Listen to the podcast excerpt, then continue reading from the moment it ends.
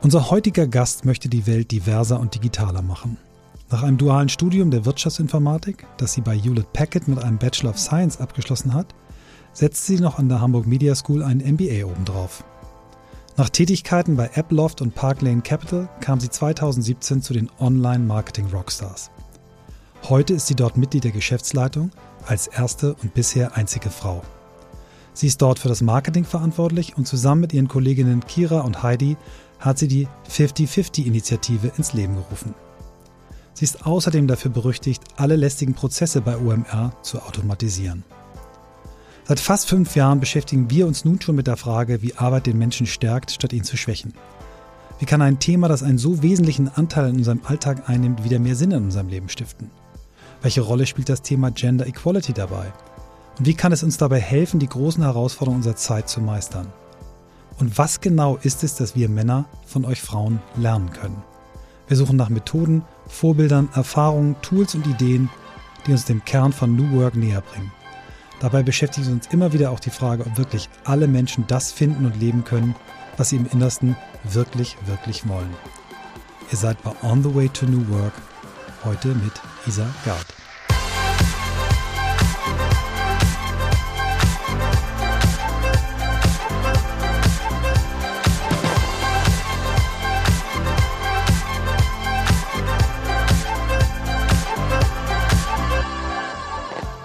Michael, ich freue mich, dass ich da bin. Isa, was für eine Freude. Du stehst schon so lange auf unserer Liste ähm, und wir sind hier bei euch bei OMR zu Gast.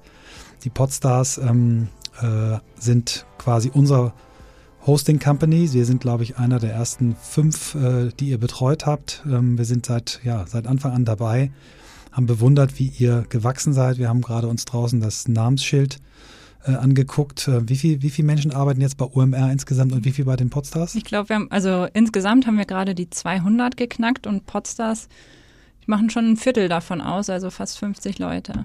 Wahnsinn. Also ähm, wir sprechen ja zu einer Zeit, ähm, wo ihr gerade in der Hochphase der, der Planung seid für euer Festival, was jetzt äh, zweimal ausfallen musste.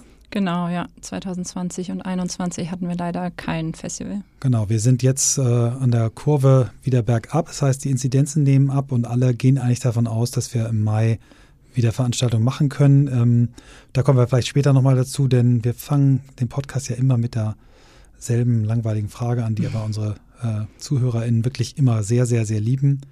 Wie bist du der Mensch geworden, der du heute bist? Ich finde die Frage so spannend und wie du es auch sagst, ich als Zuhörerin finde die immer sehr spannend und höre sehr gerne zu. Umso mehr Druck verursacht das, wenn man die selbst verantworten muss. Aber ich würde sagen, ähm, zum einen, wie auch viele eurer Gäste das immer sagen, haben meine Eltern sehr viel Einfluss auf mein Leben gehabt. Ich durfte schon immer selbst entscheiden, was ich machen möchte. Und auch gerade meine Mutter hat so eine Gabe, zu fragen, ob das, was ich mache, wirklich das ist, was ich will, weil das unterscheidet sich ja auch oft von dem, was man teilweise denkt, was man will. Und dann hatte natürlich noch einen Einfluss, ich war auf einer katholischen Mädchenschule, das wissen auch nicht so viele. Wow, wo, in welcher Stadt? In Limburg an der Lahn, mhm. wo der tolle Bischof herkommt. Daher kennen die meisten Limburg an der Lahn, Tierarzt von Els. Und das ist mir auch jetzt erst so im Nachhinein bewusst geworden, dass ich da ja frei von Stereotypen Mann, Frau aufwachsen konnte, beziehungsweise auch Entscheidungen getroffen habe.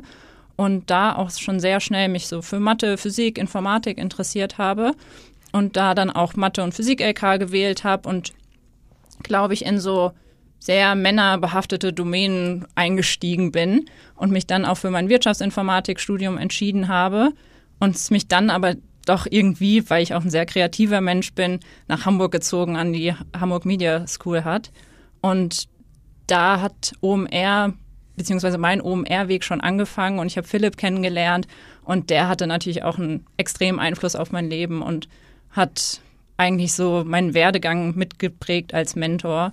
Und das ist eine Station, warum ich heute hier bin und der Mensch bin, der ich heute bin, ja. Wow. Ähm Vielleicht fangen wir mal bei deinem äh, ersten Studium, dem Bachelor, dem dualen Studium an. Ähm, da habe ich Hewlett Packard gelesen, ähm, was ja so eine der Companies ist, die aus dem Silicon Valley, glaube ich, aus der Garage entstanden, ganz, ganz großen Einfluss auch hatten auf die Digitalisierung der Welt, wenn auch nicht äh, mehr so doll wie, wie am Anfang. Aber das ist ja mhm. schon eine Company, wo viele hingeguckt haben. Was, wie war das? Wieso bist du da hingegangen? Was hast du da gelernt? Was hast du da mitgenommen? Ich bin dahin, weil ich mich total für Informatik interessiert habe. Mein Papa ist auch jemand, der sehr früh schon einen Computer hatte und ich durfte als Kind da sehr viel ausprobieren und habe da Spiele gespielt natürlich, aber auch so die ersten Internet-Gehversuche gemacht und Mails mit Freundinnen geschrieben und so. Und habe mich dann für ein duales Studium entschieden, weil ich schon immer ein sehr praktischer Mensch war und auch nie sehr gerne wissenschaftlich gearbeitet habe.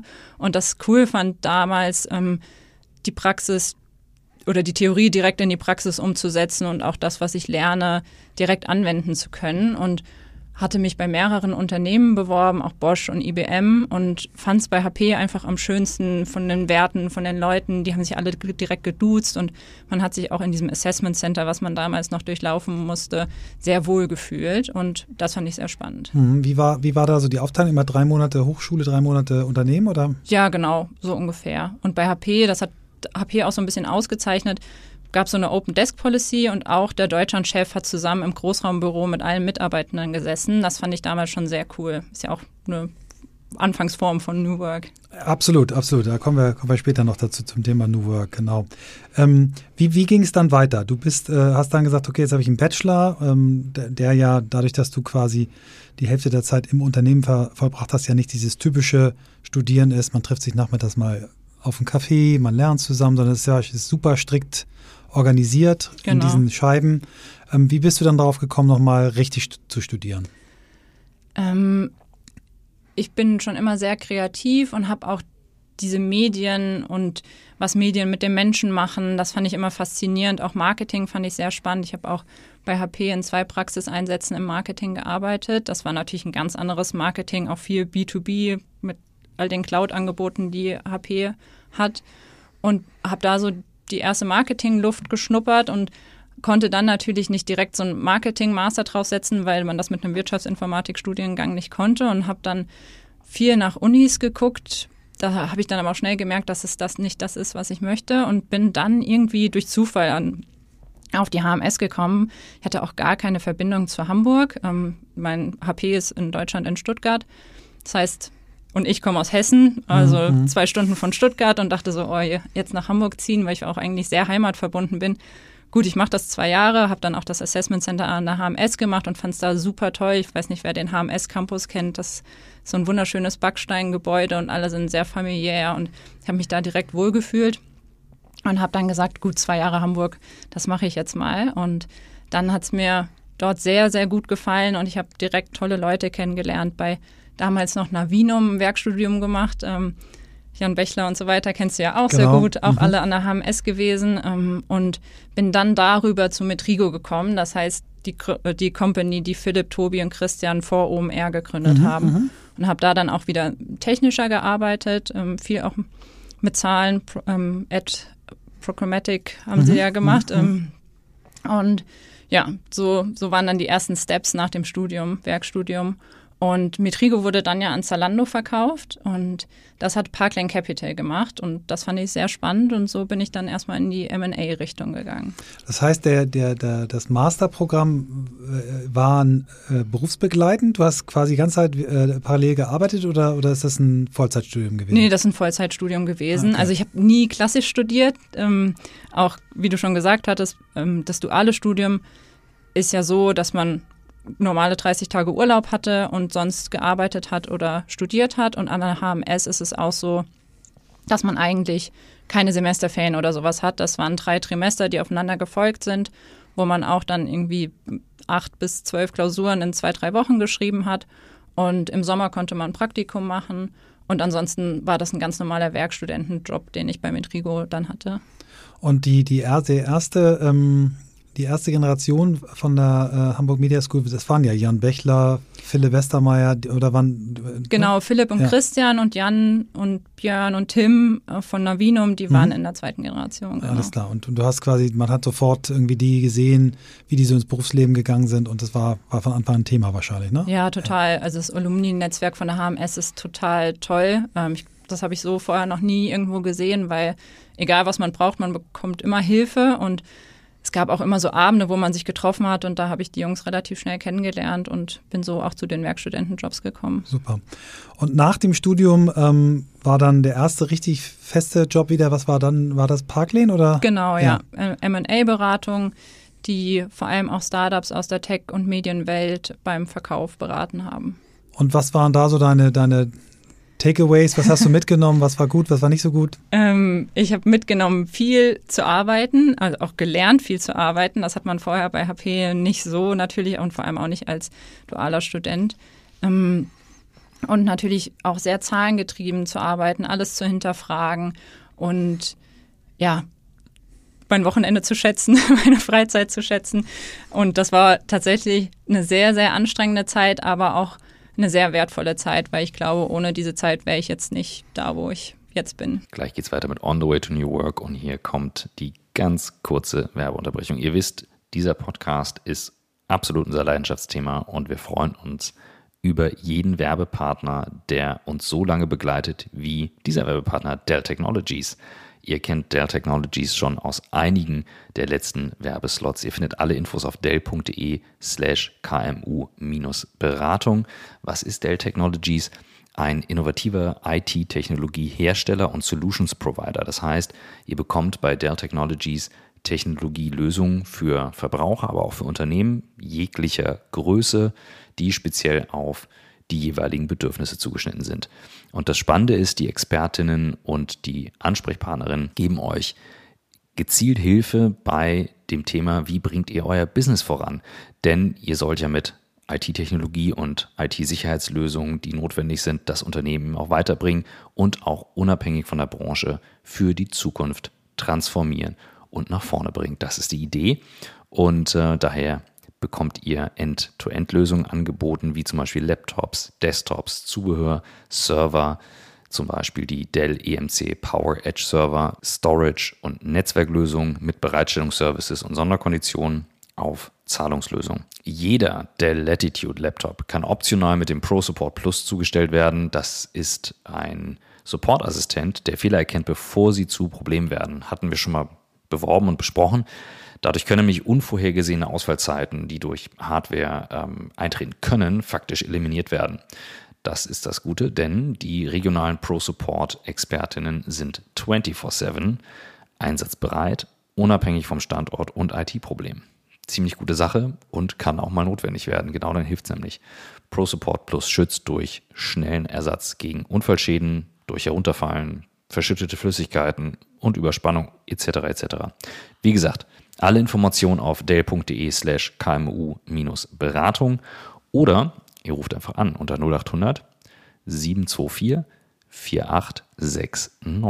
Und jetzt geht's weiter mit On the Way to New Work. OMR war ja am Anfang, wenn ich das aus den Gesprächen mit Philipp richtig mitnehme, eher ein Sidekick, ein Hobby. Genau. Das war die Idee, glaube ich, Mensch, es gibt im Bereich äh, digitales Marketing keine coolen Konferenzen, das ist alles irgendwie so eingeschlafen ähm, wir als eine Firma, die in dem Markt irgendwie ein Player sind, wollen irgendwie unsere Kunden kennenlernen, aber auf diesen staubigen Veranstaltungen wird das nichts. Lass uns doch mal was Eigenes machen. Das war die Grundidee, ne? Genau, ja. Und das erste, die erste Konferenz fand wann statt? Weißt du, kannst du das 2011 sagen? in der Bucerius Law School mit 200 Leuten. Und da wusstest du aber noch nicht, dass es OMR gibt, ne? Das, nee, tatsächlich da warst du noch, nicht. Äh, das war noch die Zeit, als du in Stuttgart bei genau, HP warst. Ja. Und dann wurde ja über die Zeit wurde, war irgendwie relativ schnell klar, wow, da ist ja doch ein Geschäftsmodell dahinter. Da kommen auf einmal potenzielle Kunden und sagen, kann ich da nicht ausstellen? Und ähm, du bist reingekommen, als die Entscheidung, das wird jetzt Philips neues Hauptjob, da, die war schon ge ge gefallen, ne? Oder war er da noch, pendelte er dann noch zwischen Metrigo und? Da pendelte er noch. Ich habe ihn noch kennengelernt, als er auch noch tief bei Metrigo involviert war als dann dieser Deal mit Rigo Zalando feststand, hat Philipp gesagt, ich mache jetzt Vollzeit OMR und ziehe mich da raus. Genau. Und ähm, erzähl mal, wie war das, als du hier ankamst, deinen, deinen ersten festen Job hier hattest? Wie viele Leute wart ihr? Was war dein Thema? Ja, als ich noch Werkstudentin war, waren OMR fünf Leute. Das war 2015. 2017 bin ich wiedergekommen. Da waren es knapp 35, würde ich sagen. Und ich bin eigentlich eingestellt worden, um die Marketingabteilung aufzubauen. Und zwei Wochen vor Start rief Philipp an, da war ich noch im Urlaub. Luisa, ähm, unsere Produktmanagerin hat gerade gekündigt, sag mal, meinst du, du könntest die Tech-Abteilung auch noch mit übernehmen? Also du hast beides gekriegt. Genau. Und dann meinte ich so, ja, okay, gut, kannst mal probieren, mal sehen, wie lange das gut geht. Und dann habe ich tatsächlich von 2017 bis jetzt gerade im Januar beide Abteilungen mit aufgebaut. Ähm, war ganz am Anfang ganz alleine tatsächlich. Im Marketing sind wir jetzt zu zehnt und im Tech-Bereich tatsächlich 20 Leute. Und seitdem ich im Juni dann auch noch die Geschäftsleitungsstelle plus 50-50 dazu bekommen habe, habe ich mich dann entschieden, für den Fokus die Tech-Abteilung abzugeben. Und jetzt haben wir einen neuen Head of Digital Products. Super. Also ähm, unfassbare Geschichte. Wir, wir haben, wie gesagt, vorhin vor dem Board gestanden von 35 Menschen, die ihr wart, als du angefangen hast, auf 200 in knapp fünf Jahren. Also ähm, gewaltige Entwicklung. Was, was ist das, was sich am meisten verändert hat für dich, wenn du jetzt deinen Start anguckst und die Art, wie du heute arbeitest? Wie ich heute arbeite, ähm, natürlich war ich ganz alleine. Ne? Ähm, 2018 habe ich das Marketing für auch schon, ich glaube, 40.000 Leute auf dem Festival alleine gemacht. Da hat sich natürlich jetzt sehr viel verändert. Ich war viel generalistischer unterwegs, habe in jede Marketingdisziplin reingeguckt, habe nebenbei noch die App gebaut und also beziehungsweise mit Entwicklern mhm, natürlich die mhm. App gebaut und ähm, Ausstellerportale, Website, alles Mögliche, was wir hatten. Und jetzt habe ich über die Zeit die Teams aufgebaut, habe gelernt, Verantwortung abzugeben. Das fällt am Anfang natürlich ja auch schwer, wenn man das alles selbst alleine hochgezogen hat. Und bin jetzt gar nicht mehr so viel operativ involviert, was manchmal natürlich auch ein bisschen traurig ist, beziehungsweise ich schade finde, weil ich gerne tief mitarbeite, aber auch genauso gerne mein Team führe und mit meinem Team spreche, die richtigen Fragen stelle, damit wir zum Ziel kommen. Und da hat sich die Arbeit von einer sehr operativen zu einer sehr strategischen gewandelt. Mhm. Ähm, wir, wir haben es in, in der Anmoderation gehört, du bist die erste und äh, bisher auch einzige Frau in der Geschäftsleitung. Wie, wie ist das passiert? Wie, wie kam die Idee dazu, dich in dieses Team aufzunehmen und wie fühlt sich das an als einzige Frau? ähm, die Idee kam tatsächlich von Philipp. Das fand ich sehr schön. Ich hatte damals, war Head of Digital Products und Marketing und bin auch jemand, der nach Wachstum strebt und habe viel mit Philipp darüber gesprochen, wie ich mich weiterentwickeln kann, was so meine nächsten Steps sind. Und dann hat er mir im Oktober 2020 meinte so, komm Isa, lass mal reden und hat mir dann diese Stelle angeboten. Aus dem Nichts. Ich habe das nicht gefordert und fand das dann dementsprechend sehr cool, dass ohne Forderung jemand auf mich zukommt und mir diese Stelle anbietet und das auch in mir sieht. Und das fand ich natürlich super. Und zusammen mit Philipp, dann dem anderen Philipp und Jasper sind wir in der Geschäftsleitung und das klappt sehr gut. Und ich merke aber auch, dass es gut ist, dass ich als Frau in der Geschäftsleitung dabei bin, um eben auch dieses Thema Gendergleichberechtigung, wir brauchen mehr Frauen in Führungspositionen, wir brauchen mehr 50-50 und müssen das immer wieder hinterfragen, dass ich das dort vorantreiben kann. Mhm äh, haben wir auch in der Einladung gehört, 50-50, äh, eine Initiative, die du zusammen mit zwei äh, Kolleginnen gegründet hast. Erzähl mal, wie der Grundgedanke dahinter ist und wie ihr das in den Jahren manifestiert habt. Was ist 50-50 äh, heute alles? 50-50 mhm. steht für Gendergleichberechtigung. Die Initiative haben wir 2000, Anfang 2019 ins Leben gerufen, weil wir einfach diesen Missstand gesehen haben in allen Branchen. Man denkt ja oft Online-Marketing ist 50-50. Das ist auch so, aber nicht in den Führungspositionen, weil am Ende sind da doch sehr viele Männer, wenn man in die einzelnen Unternehmen schaut. Und dann haben wir gesagt, wir starten einfach mal mit einem kleinen Event auf dem Festival und gucken, wie das angenommen wird. Das war damals oben R19. Da hatten wir einen Masterclass-Raum, den wir mit 250 Leuten dann auch gefüllt haben und standen sogar noch Leute vor der Tür, weil die Kapazitätsgrenze erreicht war. Und das war für uns ein schönes Signal, dass das Thema angenommen und gesehen wird. Da habt ihr quasi einen ganzen Tag diesen Raum nee, gespielt ne, oder eine, eine einzige Masterclass? Ja, eine Masterclass, das mhm. waren so zwei Stunden. Und um R20 wollten wir das noch ein bisschen größer aufziehen, länger machen. Das ist dann natürlich aufgefallen, äh, ausgefallen. Und dann mussten wir uns erst nochmal neu strukturieren, gerade mit Corona, weil dann natürlich ein paar andere Themen noch Prio hatten. Wie überleben wir das überhaupt? Mhm. Ähm, und dann haben wir, sind wir das Thema nochmal ganz neu angegangen dass man das unabhängig vom Festival sieht, einfach 365 Tage im Jahr denkt, weil das Thema einfach so wichtig ist, dass es nicht nur zwei Tage im Jahr stattfinden sollte. Und haben dann den Podcast ins Leben gerufen, wo wir mit dir ja auch als ersten Gast gesprochen haben, wo wir immer wieder neue Themen besprechen aus unterschiedlichen Branchen, ob es jetzt Fußball ist oder Musik und auch die einzelnen Themen, sei es Frauenquote oder Gendern. Und da auch sehr, sehr viel gelernt haben und da auch unseren Ansatz, dass wir mit der Community zusammen lernen wollen, weil wir selbst noch keine Expertinnen sind, ähm, sehr doll leben. Und das funktioniert unfassbar gut. Und nach der positiven Resonanz des Podcasts haben wir dann auch noch weitere digitale Events gemacht, haben jetzt einen Newsletter gestartet im November und unseren Instagram-Kanal. Das heißt, wir erstellen jetzt auch viel, viel mehr Content rund um das Thema und können, haben da auch die Chance, dann Partner einzubinden, die sich auch platzieren wollen zu dem Thema, weil wir merken, dass die Resonanz einfach auch von Unternehmensseite so unfassbar spannend ist und alle Leute das Thema auch sehen, was ja sehr cool ist. Und jetzt auf dem Festival, das am 17. und 18. Mai stattfindet, haben wir das erste Mal einen ganzen Tag eine Bühne, wo wir alle Themen rund um Gendergleichberechtigung bespielen. Und äh, wenn man jetzt das vergleicht mit dem äh, Masterclass-Raum, in den 250 Menschen gepasst haben, wird das Ganze ein bisschen größer, ne? Wie viele Leute könnt ihr dort äh, genau. beherbergen?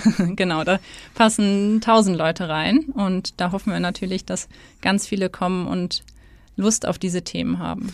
Und das ist mit dem, mit dem normalen Festival-Ticket abgegolten. Das ist jetzt nicht das genau. große Ticket für die, für die äh, Freitagskonferenz, äh, für die ne, zweite, Mittwochs, Mittwochs, Mittwochs. Äh, Mittwochskonferenz, ja. sondern es ist das ganz normale. Genau. Äh, sag mal ganz kurz für unsere ZuhörerInnen, was, was, was kostet ihr im Moment aktuell? Was, ähm, 49 Euro kostet das normale Expo-Ticket. So, das heißt, ihr habt dort die Möglichkeit, für 49 Euro nicht nur die wunderbaren Aussteller zu besichtigen, sondern einen Tag lang alles rund um Diversity, Inclusion, Belonging. Ähm, genau, alles rund um das Thema mitzubekommen.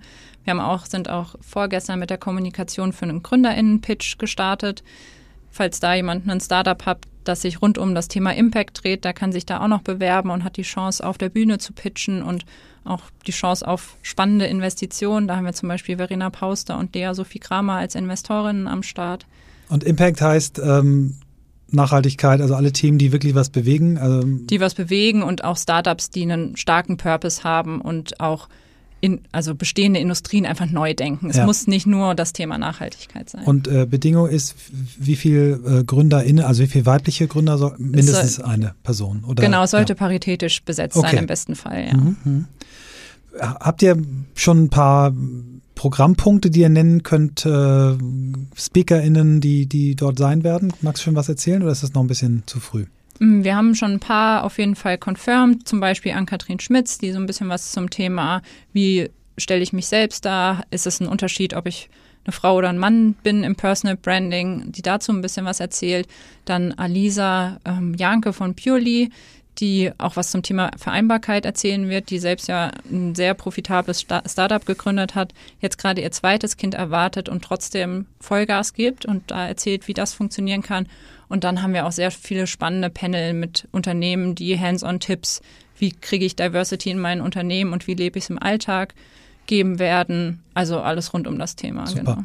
Und euer Ansatz ist ja 50-50, das heißt, es werden dort auch Männer sich zu dem Thema äußern und nicht nur Frauen, sondern es wird eine, eine auch wahrscheinlich von den Speakern 50-50 besetzte Bühne sein? Das ist das Ziel, ja. Das ist wie in unserem Podcast, weil wir sagen, wenn nur Frauen über das Thema reden, ändert sich auch nichts. Wir wollen Männer mit in den Diskurs einschließen und ja, deswegen 50-50 auf der Bühne, im Podcast und in allem, was wir tun. Genau, und äh, jetzt äh, gibt es ja auch bald Geburtstag, ne? Der, genau. der Podcast wird äh, ein Jahr alt. Ja. An welchem Datum nochmal? Am 18. März und die Jubiläumsfolge werden wir am 17. veröffentlichen. Wow.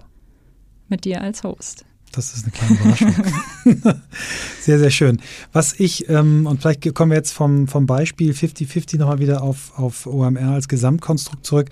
Was ich sehr bewundert habe, auch über die letzten zwei Jahre, ist diese Fähigkeit, ähm, die bei euch irgendwie in den Genen zu sein scheint, von einem One-Trick-Pony immer wieder euch neu zu erfinden. Also ich erkläre das, versuche es mal zu erklären. Als ich euch kennengelernt habe, das erste Mal dabei war, wart ihr eine, ein Eintages-Event mit Ausstellern mhm. und äh, SprecherInnen und dann habt ihr zwischendurch ein bisschen natürlich das am Leben gehalten, habt irgendwie einen Artikel pro Tag gehabt, aber ihr wart eigentlich eine, eine Brand, die sehr stark auf ein, ein, ein Event ausgerichtet war.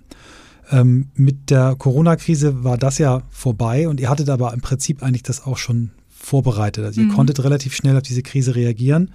Äh, erklär doch mal, was, was ist OMR heute? Was gehört alles dazu? Was für, was für Themen beschäftigen euch? Und vielleicht gehen wir dann nochmal drauf, wie seid ihr eigentlich mit der Corona-Krise umgegangen? Warum ja. habt ihr es geschafft, vom One-Trick-Pony euch zu einer integrierten Medienmarke zu entwickeln? Ich würde fast schon behaupten, dass wir das auch schon vor Corona waren, weil wir ja immer den Ansatz hatten, dass wir nicht zwei Tage im Jahr stattfinden wollen, sondern 365. Und wie du schon gesagt hast, es gab jedes, jeden Tag einen Artikel von uns im Postfach, sodass man immer wieder mit der Marke konfrontiert wurde.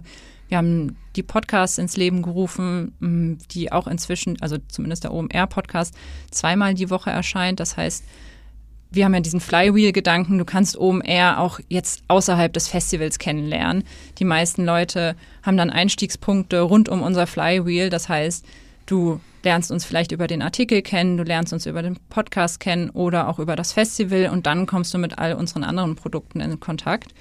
Mm, was wir sonst noch haben, ist unseren Education-Bereich, wo wir Reports, Deep Dives, Academies zu Themen rund um Online-Marketing machen, also sei es Instagram-Marketing, TikTok-Marketing. Jetzt haben wir gerade einen spannenden zur Gen Z rausgebracht. Wie macht man eigentlich Marketing für diese Generation, die ja etwas anders tickt?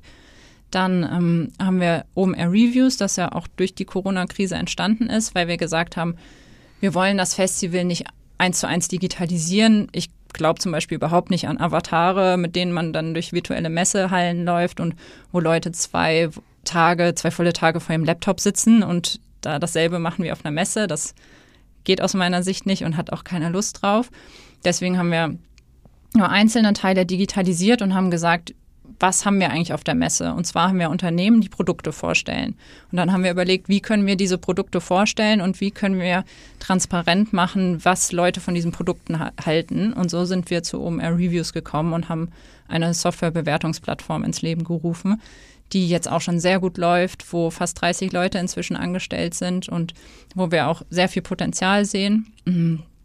Dann haben wir noch eine Online-Marketing-Jobs-Plattform, also alles Mögliche, ähm, alles, was sich rund um Online-Marketing dreht und das alles, was unser Flywheel ergänzt.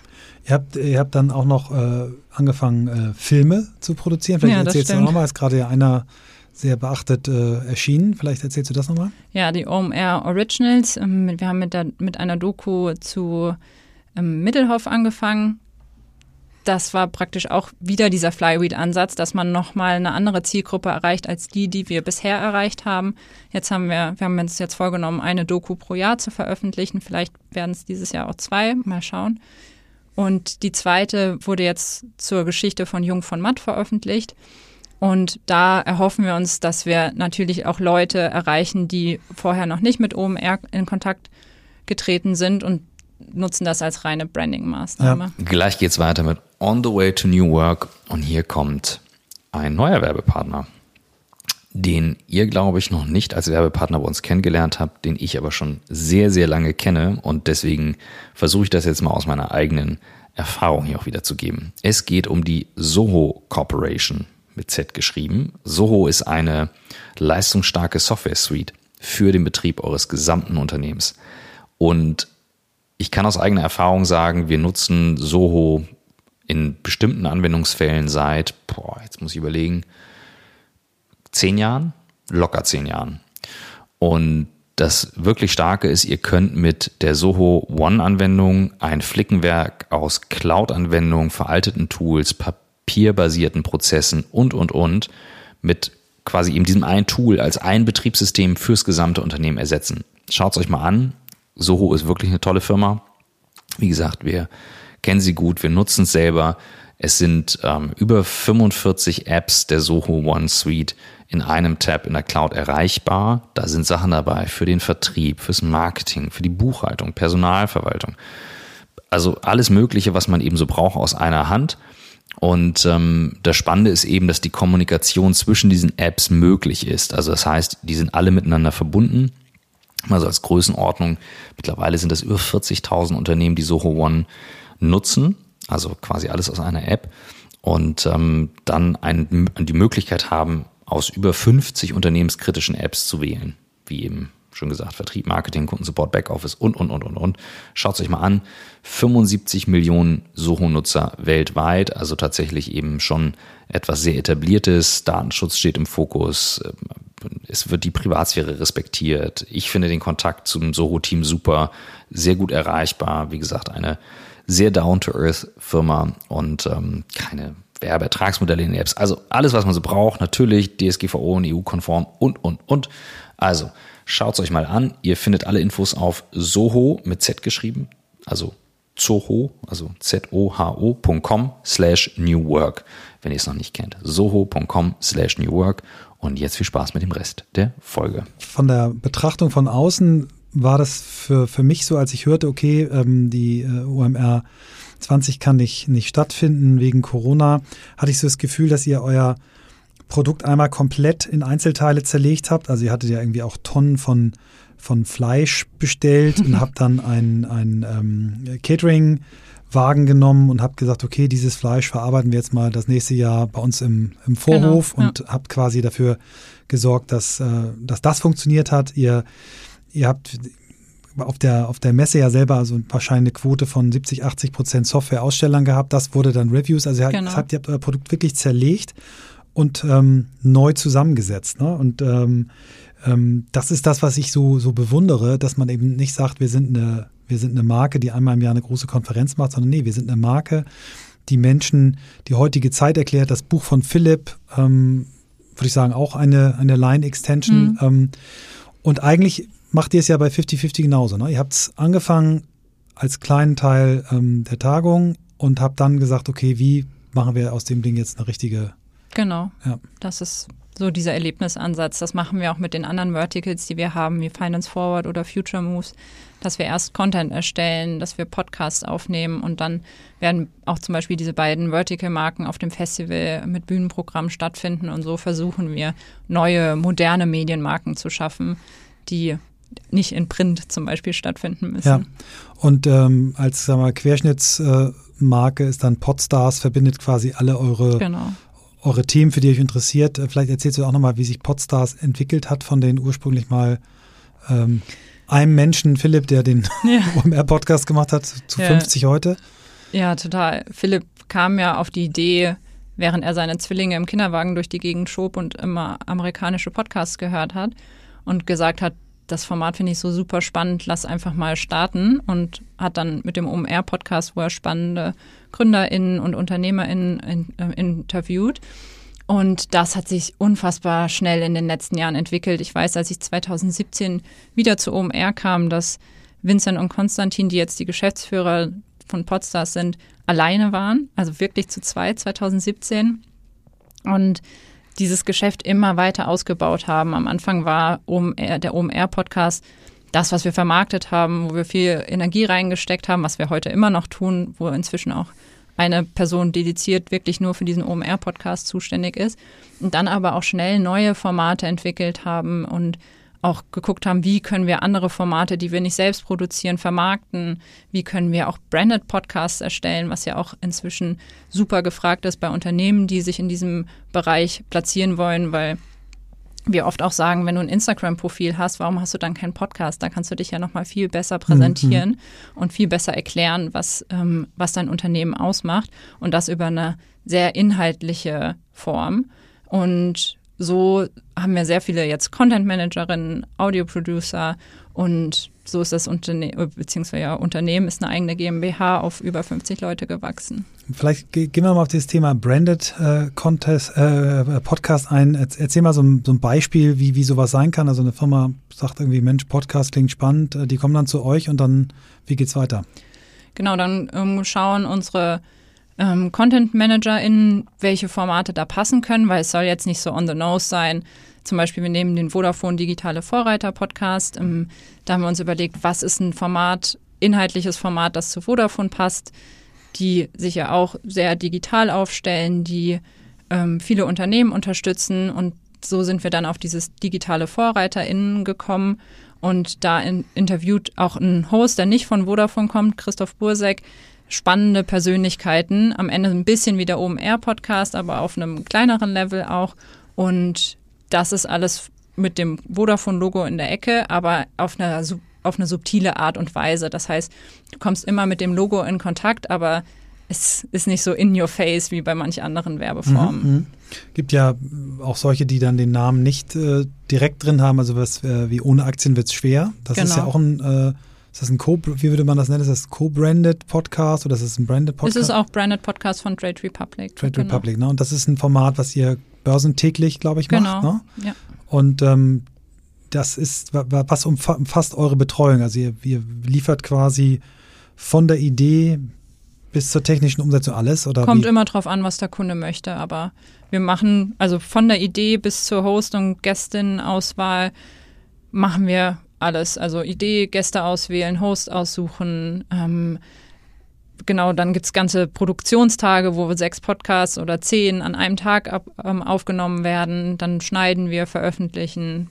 Teilweise ähm, betreuen auch die Kolleginnen da die Instagram-Kanäle.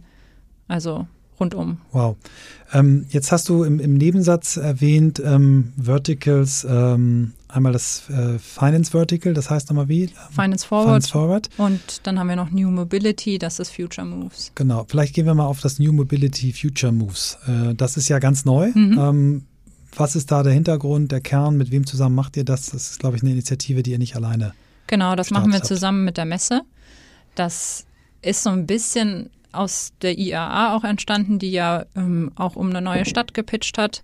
Und dann ist es jetzt anstatt Frankfurt München geworden. Und wir haben uns dann zusammen mit der Messe überlegt, was könnten wir für Hamburg machen? Ist das nicht auch ein Format, das man nochmal neu denken sollte? Weil gerade in diesem Mobilitätsbereich ja so unfassbar viel passiert und am Ende sich auch kaum mehr wirklich für die richtigen Autos, die da auf diesen Messeständen stehen, interessiert, sondern Mobility einfach neu denken. Was sind die neuen Formen? Es gibt mittlerweile so viele Fortbewegungsmittel, so viel Shared Mobility und da haben wir diesen klassischen OMR-Weg gewählt, dass wir mit Content jetzt gestartet sind. Es gibt jeden Tag einen Artikel.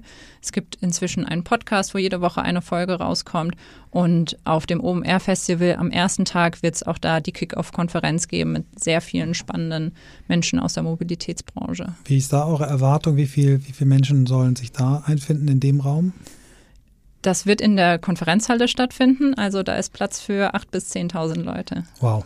Und ähm, wie seht ihr so die, die Reaktion der Industrie? Sagen die, Mensch, wir brauchen nichts Neues, wir haben alles oder ist das, habt ihr da richtig schon Zulauf? Also ist nee, da haben wir auch schon Zulauf. Auch klassische Automobilhersteller, die da totale Lust drauf haben, involviert zu sein und da wird es wirklich schon Gas geben. Und das ja. heißt, da wird es auch dann was zum Reinsetzen, Anfassen und so weiter geben. Stellen die auch aus oder ist es erstmal ein reines Konferenzformat? Nee, dieses Jahr wird es ein reines Konferenzformat. Ähm, perspektivisch soll das natürlich ähm, autark stattfinden mit Messe, wie also eine kleine neue Mobilitäts-OMR werden. Wow. Ähm, wir rasen hier äh, durch die durch Produkte, die, ja. durch die Produkte, durch alles. Ähm, Isa, wenn wir, wenn wir uns jetzt mal angucken, ähm, das Thema New Work. Wir sind ja mit unserem Podcast On the Way to New Work einer der, der ich glaube, ersten fünf Podcast-Formate, die von, von den Podstars äh, produziert worden sind. Inhaltlich machen wir das selber, aber ihr macht den, den Rest. Ähm, wie hat sich bei, bei OMR das Thema New Work äh, eingeschlichen? Kann man sagen, dass ihr da jetzt nur Co-Gastgeber des Podcasts seid oder ist das für euch ein Thema, was euch beschäftigt? Nee, das beschäftigt uns extrem im Moment. Auch alle Dimensionen von New Work. Ähm, Gerade auch durch Corona hat sich bei uns viel geändert. Wir waren am Anfang schon eine Company, wo Homeoffice nicht üblich war, gerade auch durch das Festival, weil man viel zusammengearbeitet hat. Das hat sich durch Corona extrem geändert. Jeder, der möchte, kann, wann immer er mag, ins Homeoffice und kann auch mal mehrere Wochen von woanders arbeiten. Jetzt in der Festivalzeit ist es natürlich auch ein bisschen schwieriger, weil es von Vorteil ist, wenn man hier ist und ähm, auch dieser kreative Austausch, finde ich, vor Ort ist es nochmal viel schöner und effektiver, als wenn man sich kurz anruft und irgendwie versucht zu brainstormen. Mhm. Und dann natürlich das Thema 50-50 hat großen Einfluss. Man merkt, dass die Leute das Thema mitdenken an allen Ecken und Enden und auch wenn zum Beispiel jetzt neue Leute recruited werden, dass auch nochmal hinterfragt wird, macht das jetzt Sinn, dass die, dass wir noch einen Mann einstellen? Auch, wir haben auch rein weibliche Teams, wo man auch fragen, sich fragen sollte, macht es jetzt Sinn, dass wir noch eine Frau einstellen? Und das finde ich sehr schön, dass sich da so viel in den Köpfen getan hat und dass die Leute diese Themen auch sehen, aktiv ansprechen und wir immer versuchen, alles möglich zu machen. Hm. Wir, wir, glauben ja, äh, Christoph und ich glauben ja, dass ähm, die Rolle des Büros sich jetzt äh, quasi nochmal neu definiert. Ne? Also früher war das Büro, wo Menschen hingegangen sind und man hat aufgepasst, dass die auch arbeiten. Mhm. Und sind sie wieder nach Hause gefahren. Das ist jetzt nicht mehr so, das ist nicht mehr nötig. Jedes Mal, wenn ich mich dazu entschließe, ins Büro zu fahren, muss ich irgendwie einen Grund haben. Und wir glauben, dass Firmen diesen, diese Gründe finden und kommunizieren müssen.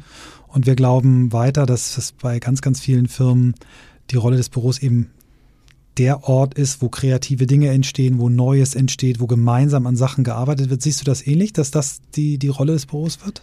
Total. Und das merkt man auch bei uns, dass das ist auch eigentlich das, was ich eben meinte, dieses Kreative, gerade vor dem Festival, wo wir so viele kreative Sachen auch entscheiden müssen. Wie sehen die Plakate aus? Was drucken wir? Spannendes an die Messehallen, wie zum Beispiel die Crumpy Cat, die wir 2019 hatten. Und das entsteht einfach nicht remote, das muss man auch ganz ehrlich sagen, weil man da oft so seine Agenda hat, dann rusht man eine Stunde durch das Meeting und man hat nicht diesen kreativen Austausch, wie man ihn an der Kaffeemaschine ab und zu hat. Und ja, ich glaube aber trotzdem schon, dass bei uns bei vielen der Büro oder das Büro schon der Mittelpunkt ist, weil hier auch so viel Afterwork stattfindet, weil wir schon ja dieses sehr familiäre Verhältnis haben, wo die Leute Bock auch drauf haben, ins Büro zu kommen und das auch nicht nur immer machen, wenn sie einen Anlass haben, sondern auch einfach kommen, weil sie keine Lust haben, alleine zu Hause zu sitzen und sich austauschen wollen und auch vielleicht das ein oder andere Feierabendbierchen trinken wollen. Wir haben ja auch so schöne Locations wie unsere Garage, die mit unseren Partnern ja sehr liebevoll eingerichtet wurde, wo die Leute sich gerne aufhalten. Und ich glaube, wenn man das Büro zu so einem Happy Place macht, dann äh, ja, dann ist es nicht nur der Ort, wo man hingeht, wenn man muss. So. Sehr schön, sehr schön. Lass uns nochmal auf die, die Phase, ähm, die jetzt so im Ausklingen ist und hoffentlich so auch nicht wiederkommt, die, die Corona-Phase nochmal drauf eingehen.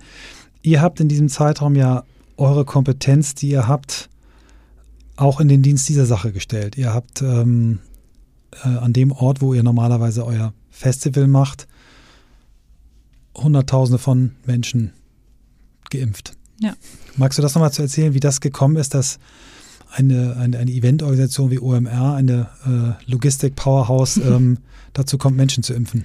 Ja, das war sehr spannend auf jeden Fall. Das war im Dezember 2020, kam Philipp irgendwann zu mir und meinte so, Isa, was hältst du davon, wenn wir das Impfzentrum in Hamburg machen? Ich so, was bedeutet machen? Was, wir können die Leute doch nicht impfen. Und dann meinte er so, ja gut, alles, was nicht medizinisch ist, machen wir. Also Einlass, die Drehkreuze, wann darf wer, wohin, die Helfer organisieren und so weiter. Und dann haben wir da länger drüber nachgedacht und die Stadt hat uns explizit gefragt, weil wir eine der wenigen Organisationen sind, die die Messehallen einfach so gut kennt, die so viele Leute da durchschleusen kann.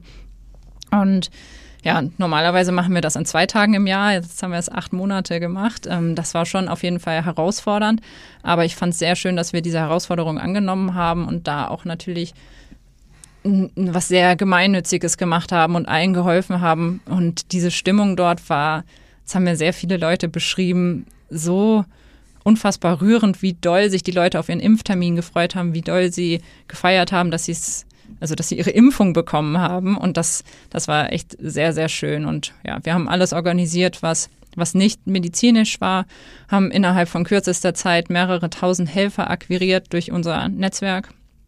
Und ähm, ja, das war sehr spannend. Da hat aber auch ein Team bei uns sehr, sehr harte Arbeit geleistet, die sonst natürlich ein glitzerndes Festival organisieren. Ähm, das war für die, glaube ich, auch natürlich sehr kräftezehrend, da acht Monate in der Messe ohne Tageslicht zu sitzen aber immer noch größten Respekt davor. Ja, Wahnsinn. Also ich habe das mit, mit großer Hochachtung verfolgt.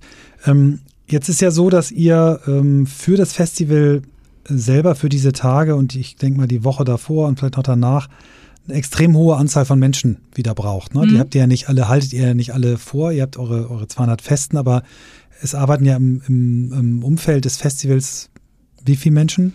Boah, das kann ich gar nicht beziffern. Wir suchen aber 2000 helfende Hände, die ungefähr, also die Studenten sein sollten, im besten Fall über 18. Ihr, ihr könnt natürlich auch was auch immer, ne? Jeder, der Bock hat, natürlich. In, ich glaube, 90 Prozent sind Studenten, weil es einfach sehr in diese Lebensphase passt. Also Mindestalter 18? Mhm. Und ähm, da suchen wir ja 2000 Leute. Da helfen natürlich noch viel, viel mehr von Messeraufbau bis ähm, Lichttechnik und alles Mögliche. Ähm, Und die Helfer, die wir suchen, das macht unser Crew-Team. Da könnt ihr euch ähm, einfach mal unter omr.crew anschauen, was es da für, für Einsatzorte gibt. Das ist von Akkreditierung über Garderobe bis Speakerbetreuung ist da alles dabei. Und ihr könnt da auch relativ flexibel wählen, auf was ihr Lust habt. Aber da gilt natürlich auch First Come, First Serve. Wer da Lust hat, bewerbt euch. Wir suchen zum Beispiel bei mir im Team noch jemand, der Community Management macht und auf die Instagram-Nachrichten antwortet, auf Facebook und auf Twitter und so weiter. Also alles Groß, Große Zahl von Leuten. Also ich ja. möchte gerne unsere HörerInnen da nochmal motivieren. Ähm, wir haben ja mehrere Generationen, die uns hören, also angefangen von 10, 11, 12-Jährigen, die das quasi so auf dem Rücksitz im Auto mithören bis hin zu äh, lange Pensionierten ähm, und insbesondere die Älteren. Äh, denkt an eure Enkelkinder, die Mittelalteren, denkt an eure Kinder. Also das ist hier ein Feld, wo, wo wirklich auch eine Menge gelernt werden kann. Ne? Also es mhm. ist ja mhm. nicht nur so, dass man da jetzt irgendwie schnell Geld verdient, sondern man, man kriegt wirklich mit, wie, wie entsteht so ein, so ein Gebilde. Und von daher, also meldet euch bei, nochmal, sag nochmal die omr.com slash crew. omr.com slash crew. Ähm, Isa, wir laufen langsam so auf die Zielgerade. Ich würde gerne mit dir noch über das Thema ähm, Inspiration sprechen. Ähm, viele nennen da Bücher, einige nennen Filme, Menschen. Was, was hat dich auf dem auf deinem Weg inspiriert? Ähm, vielleicht sowohl zum Thema äh, Women in Tech, aber auch zum Thema ähm, allgemein dein Weg jetzt äh, im Berufsleben. Wer mhm. hat dich inspiriert? Es inspiriert einen ja doch immer sehr viel, auch einzelne Podcast-Folgen, einzelne Bücher. Ein Buch, das ich ganz toll finde, ist Unsichtbare Frauen, wo man merkt, wie krass diese Gender Data Gap ist, also wie viel eigentlich auf Männer ausgelegt ist und wo Frauen wirklich 50 Prozent der Bevölkerung einfach missachtet werden, sei es die Infrastruktur von der Stadt oder das, ähm, die Temperatur im Büro oder Medikamente, die man nimmt, das ist ja eigentlich echt alles auf Männer ausgelegt und an Sicherheitsgurte, Airbags, ja, genau, ne? ja. alles. Mhm. Alles an Männern getestet und nicht auf den weiblichen Körper ausgelegt. Das hat mir echt nochmal bewusst gemacht, wie viel Aufholbedarf in allen Ecken und Enden ist. Dann, da haben wir eben ja schon mal drüber geredet, der Film Hidden Figures, den mhm. finde ich super, ja, also einmal auch ergreifend, der hat sehr viel in mir bewegt, weil einfach drei Frauen hauptsächlich verantwortlich waren dafür für die erste, für den ersten Raketenstart in den USA, die erste Umrundung der Erde.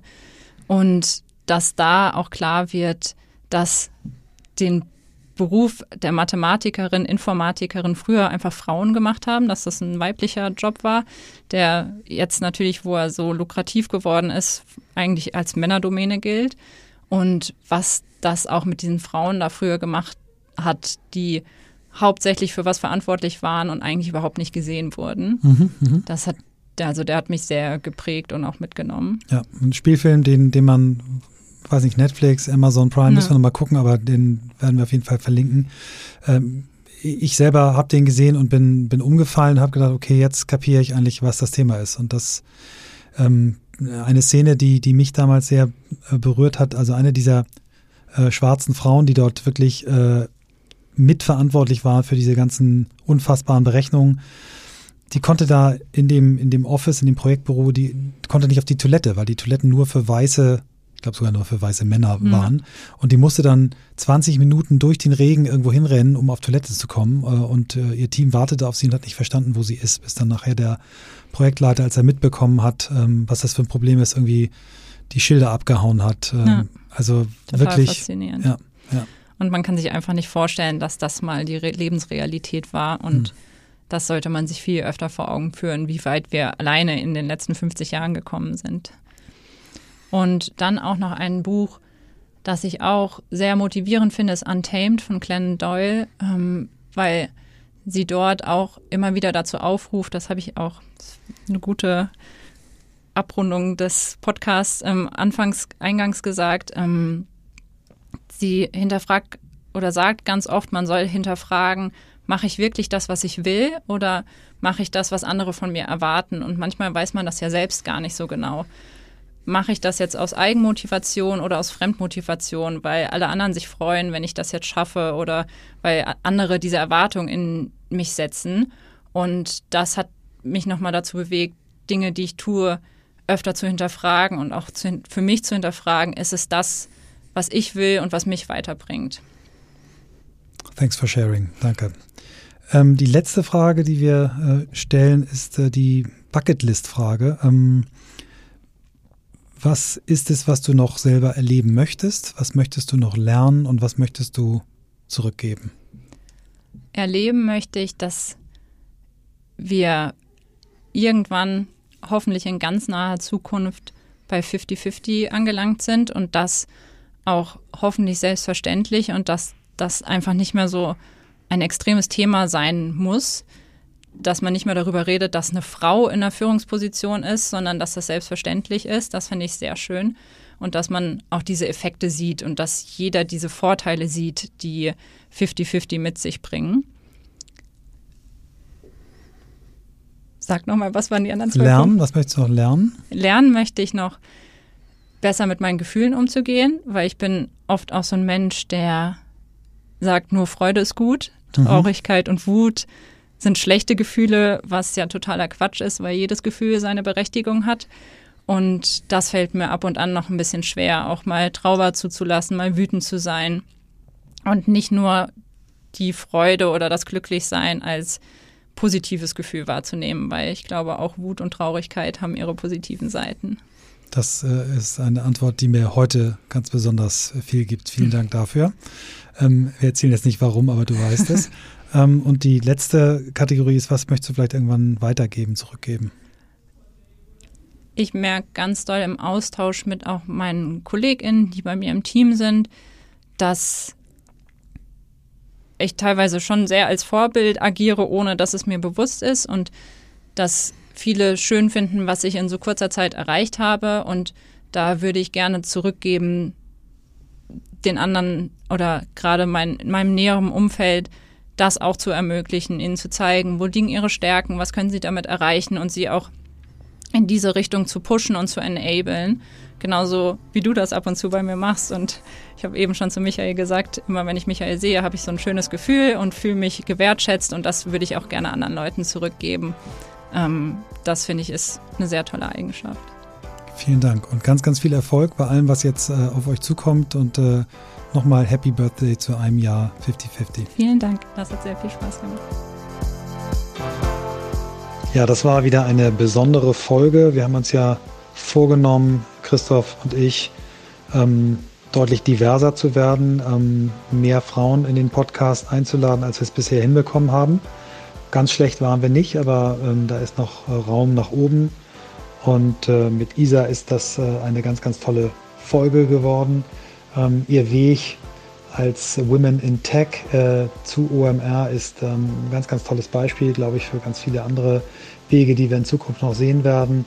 Ähm, ihr Einsatz für das Thema Diversität mit ihrem Podcast 50-50 ist ein wunder, wunderschönes Beispiel und ja, ich bin sehr, sehr froh, dass wir diese Geschichte gleich so früh in diesem Jahr hier bei uns erzählen können und bin sehr gespannt, was ihr, liebe ZuhörerInnen, ähm, so denkt ähm, und natürlich auch, was du, lieber Christoph, so denkst.